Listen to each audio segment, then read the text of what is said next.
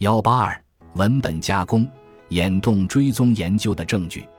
早在一九零六年，心理学家就已经对阅读过程中的眼动进行了照相记录。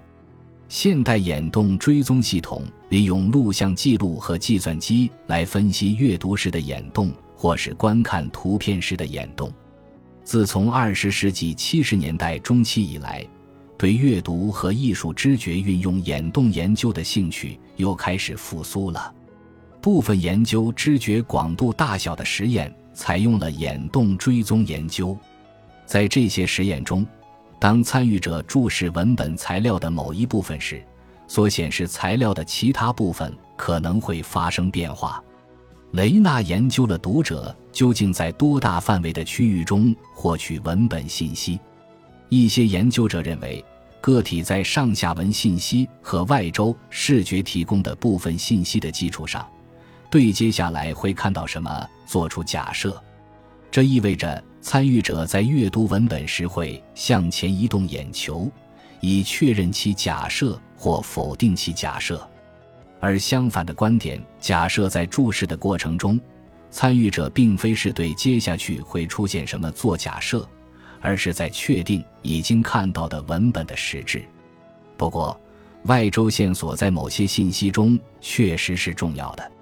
当参与者向前移动注视点，其知觉到的模式通常是与他们已经拥有的部分信息相一致的。最后，雷纳的工作的创新之处在于，在他的研究中，参与者外周视觉中所呈现的信息是可以变化的。在一项实验中，雷纳设定了一种会在参与者将注视点移向他时变化成为单词识别条件的关键词。于是，在句子 “The rebel guarded the palace with their gun” 中，关键词 “palace” 就会变成 “police”。关键词条件 “palace” 单词识别条件 “police” 语义上和句法上都可以被接受的单词。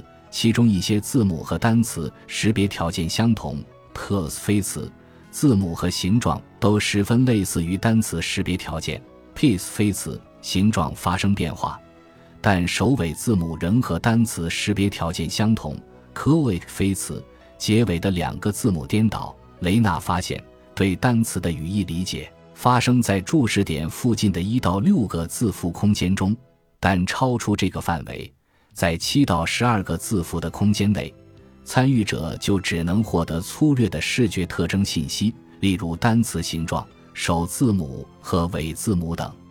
实验表明，在内侧外周视觉中的信息可以得到部分编码，而且信息加工的程度取决于信息和注视点之间的距离。